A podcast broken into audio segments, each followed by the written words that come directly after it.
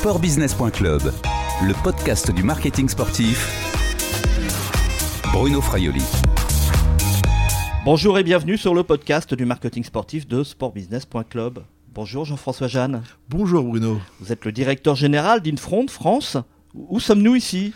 Alors nous sommes à Boulogne-Billancourt, au siège d'Infront et d'HBS, qui est notre société de production audiovisuelle, qui regroupe l'ensemble des activités euh, donc France, Afrique, et sur la production, nos activités mondiales qui sont basées à Paris. Et nous sommes très précisément dans votre bureau. On se croirait dans un musée, un musée du sport. On va dire que ça marque 25 ans de carrière où on accumule un certain nombre de souvenirs euh, pour, euh, pour le compte de nos ayants droit.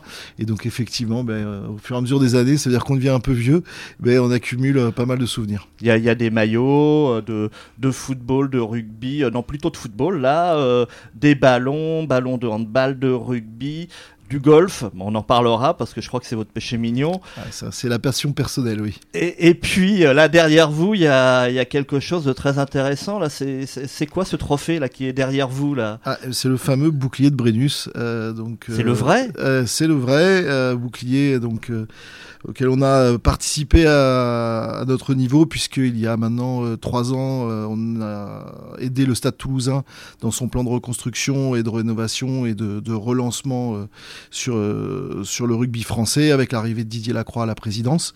Donc on a soutenu, on a investi euh, de manière importante dans le club. Et puis euh, au-delà du business, etc., on s'est investi à titre personnel de manière importante avec le club pour redonner ses lettres de noblesse à ce club qui est le club le plus titré du rugby mondial. Et puis bah, ce bouclier, il y a six mois, a en fait marqué, je pense, ce travail de, de deux ans et demi, plus rapidement que prévu.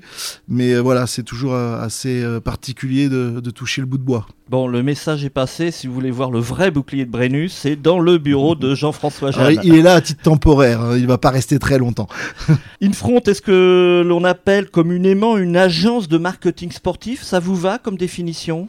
Oui, ça va. Alors ça, ça couvre beaucoup de beaucoup de choses. C'est assez, euh, c'est assez généraliste, mais effectivement, enfin les métiers ont évolué et Infront a la chance d'être présent sur l'ensemble des métiers dits du marketing sportif. Alors ces métiers, euh, si vous voulez qu'on les développe rapidement, ils sont ils sont multiples. Il y a un métier de production audiovisuelle, donc la captation euh, des matchs. Pour pouvoir voir des matchs, ben, il faut les capter. Donc ça, c'est notre métier, notre premier métier. Euh, donc tous les moyens opérationnels autour d'une rencontre sportive.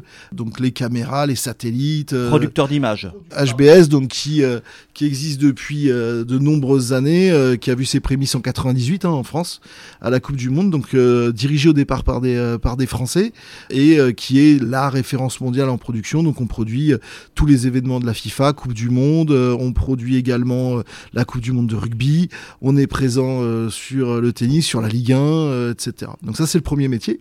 On a un métier de droit média, donc de vente d'images aux chaînes, aux diffuseurs, aux chaînes de télé. Donc là, les clients traditionnels en France, Canal+, Beansport, TF1, l'équipe.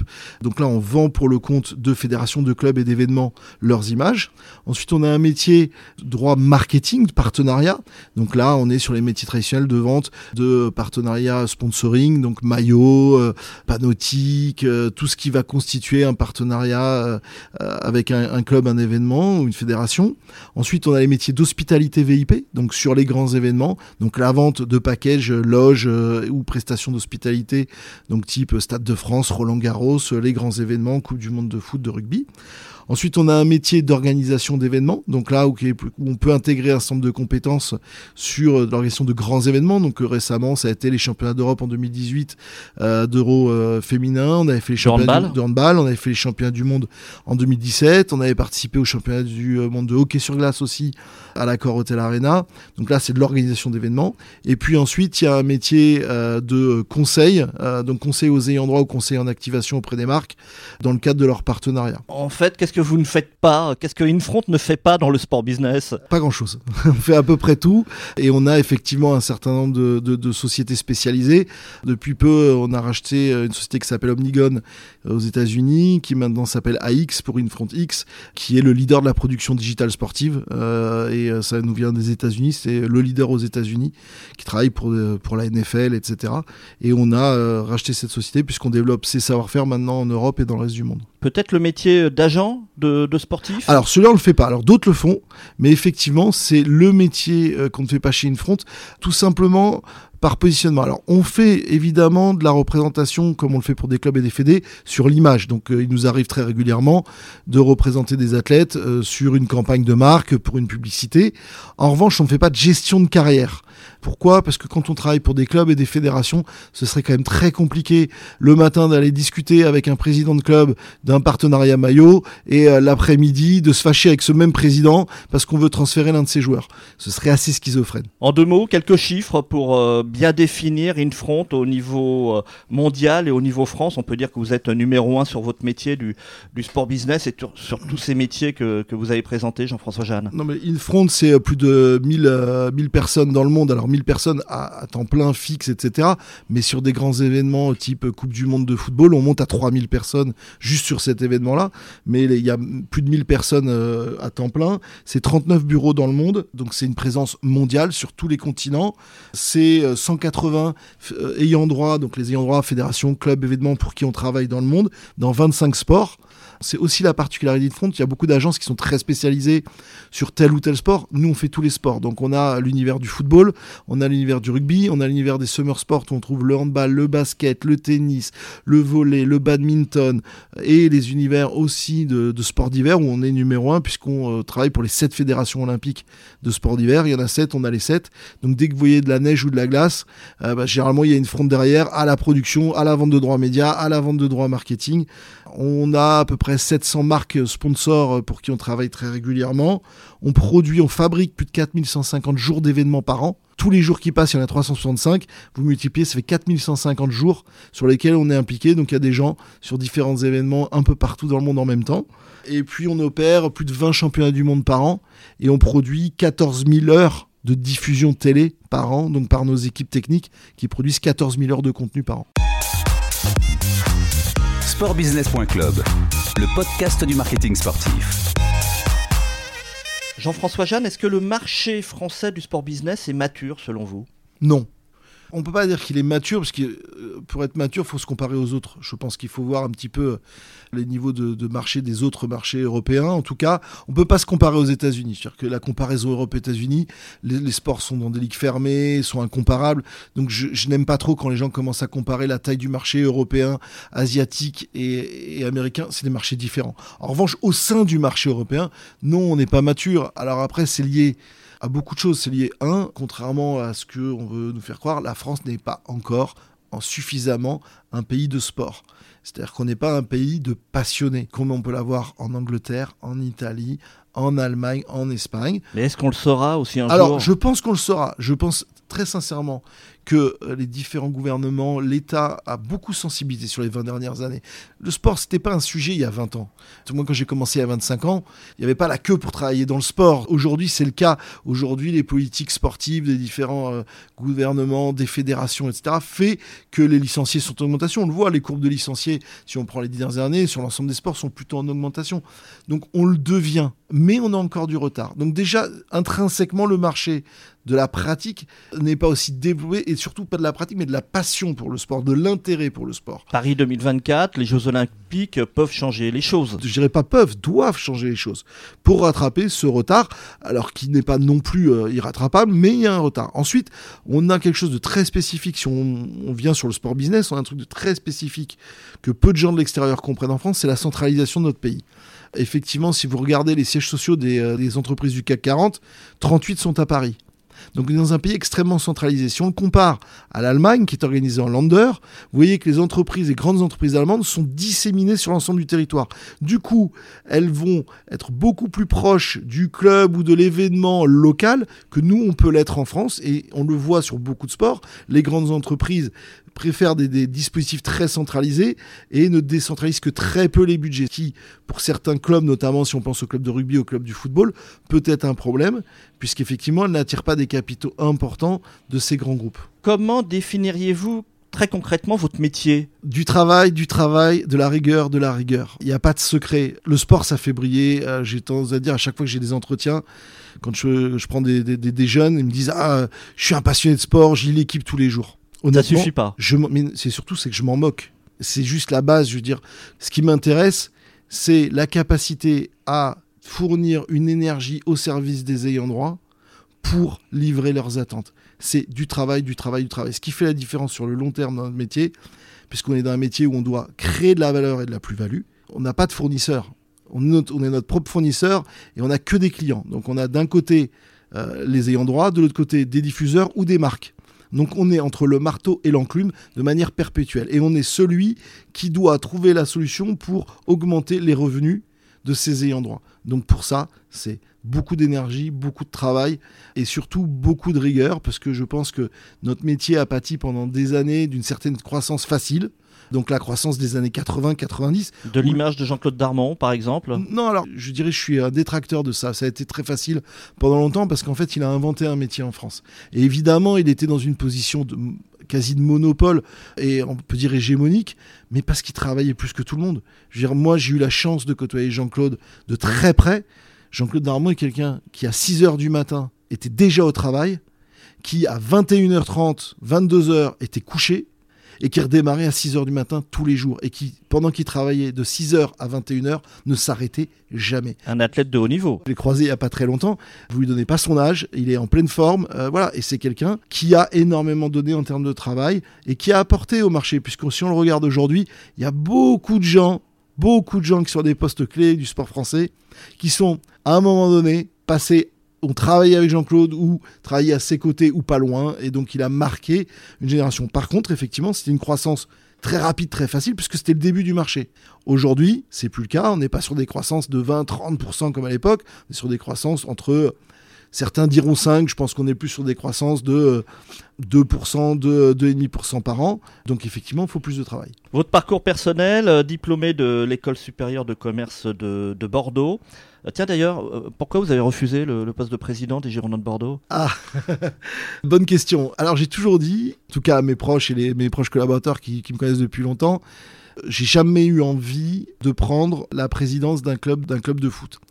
Et j'avais dit, j'ai éventuellement une exception, c'était pour Bordeaux, parce que je suis très attaché à la ville. Je suis attaché à ce club. C'est le, club euh, où j'étais abonné euh, en tant que supporter quand j'étais étudiant, etc. Donc voilà, il y avait une vraie affinité. Surtout, je pense que c'est un club qui mérite et qui a un potentiel de développement euh, extrêmement important en France. J'ai effectivement rencontré à ce moment-là les nouveaux actionnaires et je n'ai pas senti à ce moment-là, en tout cas, une vision suffisamment claire et marquée pour et en tout cas, je partageais pas cette vision-là pour, euh, voilà, pour prendre ce poste. En revanche, effectivement, je pense que Frédéric Longuepé, euh, avec qui je travaille pendant des années, est quelqu'un d'extrêmement compétent, qui est un travailleur, qui est un stacanoviste du travail. Et pour ce métier-là et pour un poste de président, il faut avant tout beaucoup d'énergie et être capable de, voilà, de prendre des coups. Et ça, Frédéric, il sait le faire. Voilà. Et j'avais pas non plus forcément envie de sacrifier ma vie perso, familiale, et être président d'un club peut souvent dire le sacrifice ultime de sa famille. Et ça, j'en ai pas forcément envie. Donc, École supérieure de commerce de Bordeaux, après un MBA à Boston College, vous êtes revenu euh, en France, plutôt euh, euh, en Europe, puisque vous avez, vous avez travaillé chez Puma, vous avez été directeur marketing Europe hein, chez, chez Puma, vous m'arrêtez hein, si, si, je dis D'abord, d'abord, j'ai commencé en France, ensuite j'étais effectivement directeur marketing Europe, Afrique et Moyen-Orient chez Puma. Sport 5 après jusqu'en 2012, et puis bah, à partir de 2012, la création d'Info de France, vous avez pris donc euh, la, direction de cette, de cette filiale. Euh, quelles sont les compétences que vous recherchez euh, chez vos collaborateurs, chez les gens que vous, vous recrutez? Première compétence, je l'ai dit encore une fois, il, nous faut des, des, bêtes de travail. C'est un métier qui est extrêmement dur où il ne faut pas compter ses heures. Donc effectivement, si vous voulez travailler dans le sport juste parce que ça brille, c'est sympa, le sport c'est ma vie, c'est ma passion. En gros, on s'en moque. Ce qu'on veut, c'est des gens qui travaillent. Mais il le faut au minimum quand même. Il faut avoir une passion quand même pour le secteur. Non, mais il le faut, évidemment, parce que vous pouvez pas travailler et pas compter vos heures euh, et vos week-ends. Je vous disais, on fait 25 sports. C'est une matière quand même particulière, le sport. C'est pas une matière froide, c'est une matière chaude, c'est une matière où il y a de l'émotion, c'est une matière où il se passe toujours quelque chose. Mais c'est surtout, c'est 24 heures sur 24, sur tous les continents, etc. Donc il faut, première qualité, il faut du travail. Deuxième qualité, la rigueur, parce que ce métier demande extrêmement de rigueur, parce que le match, il commence à l'heure prévu, pas en retard. Le sponsor, il doit être là au bon moment, etc. Donc il y a, un, tout un orchestre à mener qui fait qu'on doit être très précis et très rigoureux. Et puis la troisième euh, qualité très importante pour moi, c'est la loyauté. On retrouve beaucoup dans le sport, mais effectivement, cet esprit d'équipe et de loyauté, moi, je peux pas travailler en dehors qu'en équipe avec des gens où je sais que je peux compter sur eux H24 tous les jours de l'année, peu importe qu'il soit là, pas là, en vacances, etc. Voilà, il y a une forme de loyauté, de pacte entre nous, euh, c'est ce qu'on retrouve chez Infront de France, où tout le monde est là pour l'autre tout le temps, toute l'année, qui vente, qui neige, qu'il y a un cataclysme ou pas, on est tous sur le pont. Sportbusiness.club, le podcast du marketing sportif. Un mot sur l'actualité de ce début euh, 2020, Jean-François Jeanne. Pensez-vous que l'épidémie de coronavirus peut avoir de, des conséquences, de graves conséquences même sur l'économie euh, du sport, l'économie mondiale du sport? C'est difficile à dire aujourd'hui puisqu'on ne sait pas quand cette épidémie va s'arrêter. Après, je pense qu'il ne faut pas non plus euh, tomber dans la, dramaturgie euh, comme on sait le faire souvent un peu en France. Oui, il y a des conséquences, des conséquences immédiates sur certaines orga- organisations d'événements, notamment en Asie, puisque les capacités de fret et de cargo, euh, notamment de l'aérien euh, ou du maritime, euh, sont impactées. Donc ça pose des problèmes. Mais aujourd'hui, voilà, les autorités sont extrêmement bien organisées. Je veux dire, on n'est pas non plus euh, dans euh, euh, l'effondrement économique euh, lié au coronavirus, en tout cas dans le sport. Après, si effectivement l'épidémie euh, devait durer, euh, il faudrait euh, s'organiser différemment. Mais aujourd'hui, euh, on est dans le contrôle. Personnellement, avez-vous un sport favori?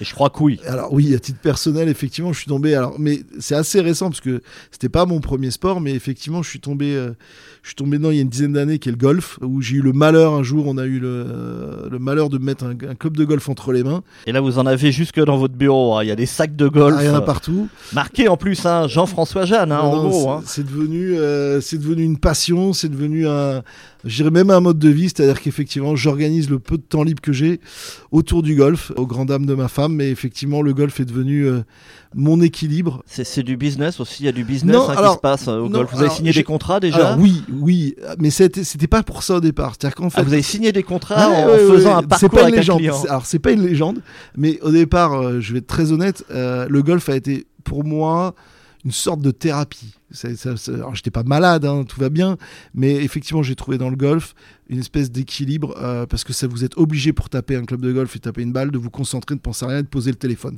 Et c'est le seul sport, je crois, où un peu on est obligé de déconnecter du reste. Donc ça m'a fait beaucoup de bien. Et après effectivement.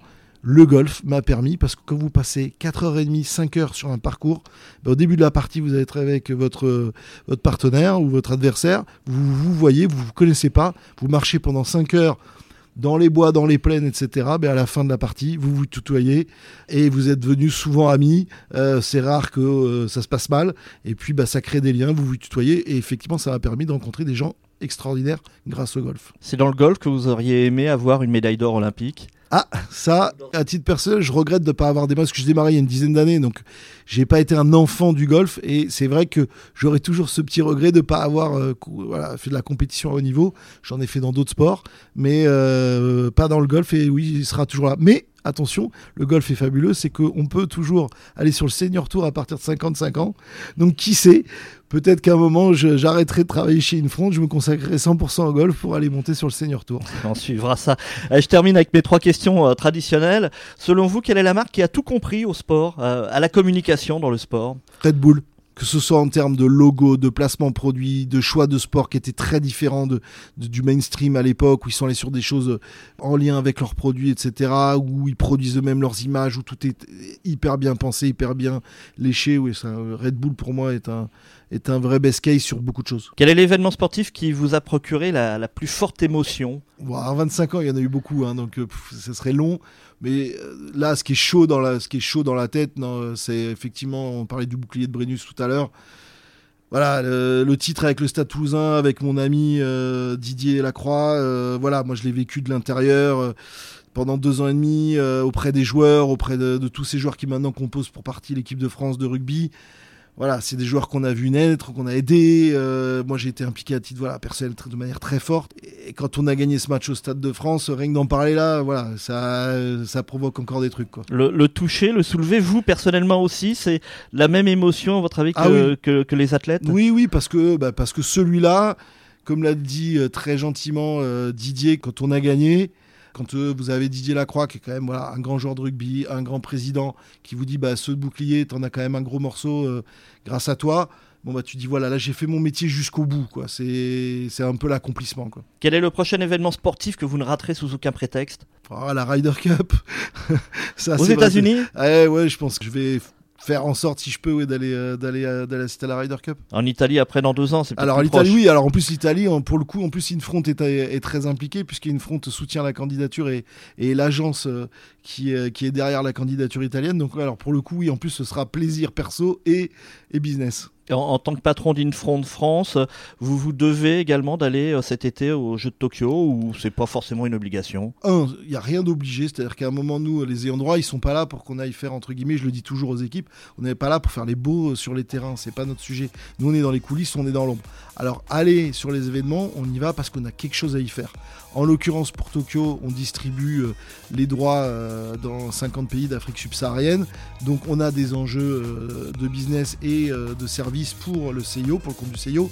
Donc effectivement, euh, quand euh, notre présence sera requise euh, à Tokyo. Merci Jean-François Jeanne, à bientôt. À bientôt, merci. Je rappelle que vous êtes le directeur général d'Infront France. Cette interview a été enregistrée jeudi 13 février à Boulogne-Billancourt dans les locaux d'Infront France, dans le bureau même d'ailleurs de Jean-François Jeanne. Au revoir et à bientôt sur le podcast de sportbusiness.club.